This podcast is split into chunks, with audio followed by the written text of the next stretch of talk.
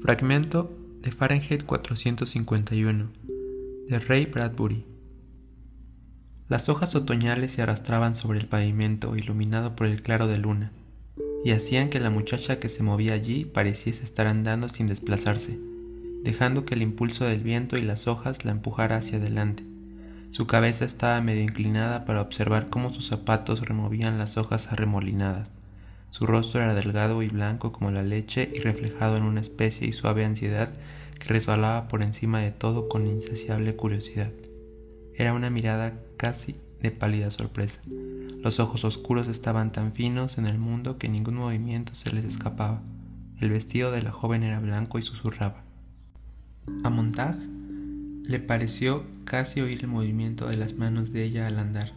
Luego, el sonido infinitamente pequeño, el blanco rumor de su rostro volviéndose cuando descubrió que estaba a pocos pasos de un hombre inmóvil en mitad de la acera, esperando. Los árboles, sobre sus cabezas, susurraban al soltar su lluvia seca. La muchacha se detuvo y dio la impresión de que iba a retroceder sorprendida, pero, en lugar de ello, se quedó mirando a Montag con ojos oscuros, brillantes y vivos, que él sintió que había dicho algo verdaderamente maravilloso pero sabía que su boca solo se había movido para decir adiós, y cuando ella pareció quedar inmovilizada por la salamandra bordada en la manga de su chamarra y el disco de Fénix en su pecho, volvió a hablar. ¿Cómo está? dijo. Usted es la nueva vecina, ¿verdad? Y usted debe ser... Ella apartó la mirada de los símbolos profesionales. El bombero. La voz de la muchacha fue apagándose. ¿De qué modo tan extraño lo dice? Lo... lo hubiese adivinado con los ojos cerrados, prosiguió ella lentamente. ¿Por qué? ¿Por el olor a petróleo?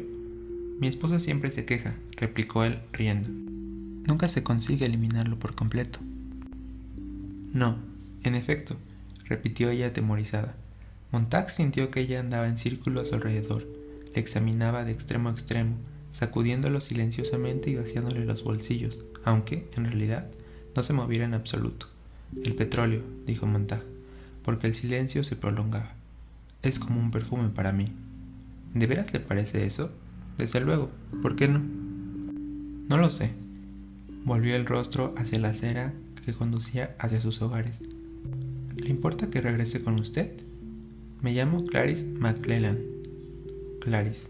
Guy Montag. Vamos. ¿Por qué anda tan sola a estas horas de la noche por ahí? ¿Cuántos años tiene? Anduvieron en la noche llena de viento por la plateada acera. Se percibía un debilísimo aroma a albaricoques y frambuesas. Montag miró a su alrededor y se dio cuenta de que era imposible que pudiera percibirse aquel olor en aquella época tan avanzada del año. Solo había la muchacha andando a su lado, con su rostro que brillaba como nieve al claro de luna. Y Montag comprendió que ella estaba meditando las preguntas que él había formulado, buscando las mejores respuestas. Bueno, dijo ella por fin, tengo 17 años y estoy loca. Mi tío dice que ambas cosas vienen siempre juntas. Cuando la gente te pregunta la edad, dice, contesta siempre, 17 años y loca. ¿Verdad que es muy agradable pasear a esta hora de la noche? Me gusta ver y oler las cosas y, a veces, permanecer levantada toda la noche andando y ver la salida del sol. Volvieron a avanzar en silencio y finalmente ella dijo, con tono pensativo, ¿sabe? No me causa usted ningún temor. Él se sorprendió. ¿Por qué habría de causártelo? Le ocurre a mucha gente, temer a los bomberos, quiero decir. Pero, al final y al cabo, usted no es más que un hombre. Montag se vio en los ojos de ella, suspendido en dos brillantes gotas de agua, oscuro y diminuto, pero con mucho detalle, las líneas alrededor de su boca, todo en su sitio, como si los ojos de la muchacha fuesen dos milagrosos pedacitos de ámbar violeta que pudiesen capturarle y conservarle intacto. El rostro de la joven vuelto ahora hacia él, era un frágil cristal de leche con una luz suave y constante en su interior. No era una luz histérica de electricidad, sino la agradable, extraña y parpadeante luz de una vela. Una vez, cuando él era niño, en un corte de energía, su madre había encontrado y encendido la última vela y se había producido una hora breve de redescubrimiento, de una iluminación tal que el espacio perdió sus vastas dimensiones y se cerró confortablemente alrededor de ellos.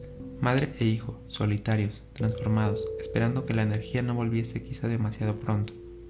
En aquel momento, Clarice McClellan dijo, ¿No le importa que le haga preguntas? ¿Cuánto tiempo lleva trabajando de bombero? Desde que tenía 20 años, ahora ya hace 10 años. ¿Lee alguna vez alguno de los libros que quema?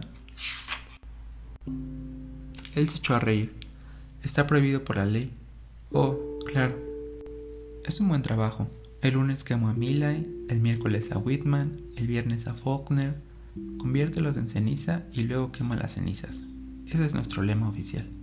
Siguieron caminando y la muchacha preguntó, ¿Es verdad que hace mucho tiempo los bomberos apagaban incendios en vez de provocarlos? No, las casas han sido siempre a prueba de incendios, puedes creerme, te lo digo yo. Es extraño. Una vez oí decir que hace muchísimo tiempo las casas se quemaban por accidente y hacía falta bomberos para apagar las llamas. Montag se echó a reír. Ella le lanzó una mirada rápida. ¿Por qué se ríe? No lo sé. Volvió a reírse y se detuvo. ¿Por qué? Ríe sin que yo haya dicho nada gracioso y contesta inmediatamente. ¿Nunca se detiene a pensar en lo que yo le pregunto? Montag se detuvo. Eres muy extraña, dijo mirándola. ¿Ignoras qué es el respeto?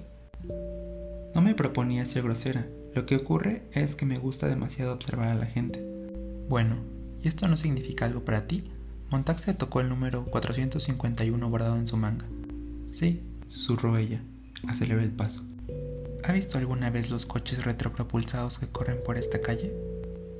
Estás cambiando de tema. A veces pienso que los conductores no saben cómo es la hierba ni las flores, porque nunca las ven con detenimiento. Si le mostrase a alguno de esos choferes una mancha verde, dirían, es hierba.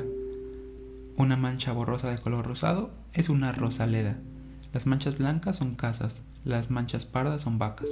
Una vez, mi tío condujo lentamente por la carretera Condujo a 65 kilómetros por hora y lo encarcelaron por dos días. ¿No es curioso y triste también? Piensas demasiado, dijo Montaje incómodo. Casi nunca veo la televisión mural, ni voy a las carreras o a los parques de atracciones. Así, pues, dispongo de muchísimo tiempo para dedicarlo a mis absurdos pensamientos. ¿Ha visto los carteles de 60 metros que hay fuera de la ciudad?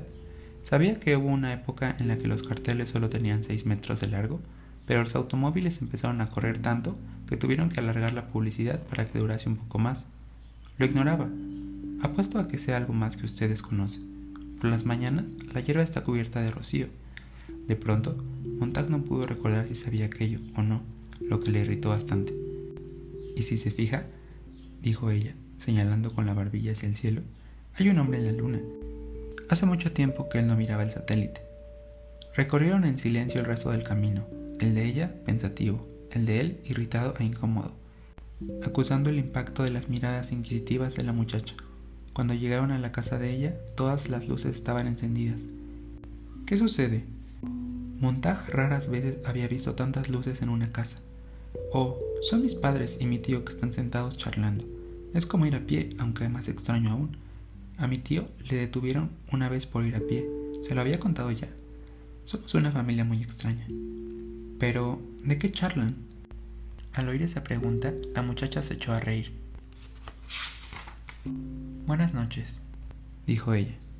Empezó a andar por el pasillo que conducía hacia su casa. Después pareció recordar algo y regresó para mirar a Montag, con expresión intrigada y curiosa. ¿Es usted feliz? preguntó. ¿Que si soy qué? replicó él. Pero ella se había marchado, corriendo bajo el claro de luna. La puerta de la casa se cerró con suavidad.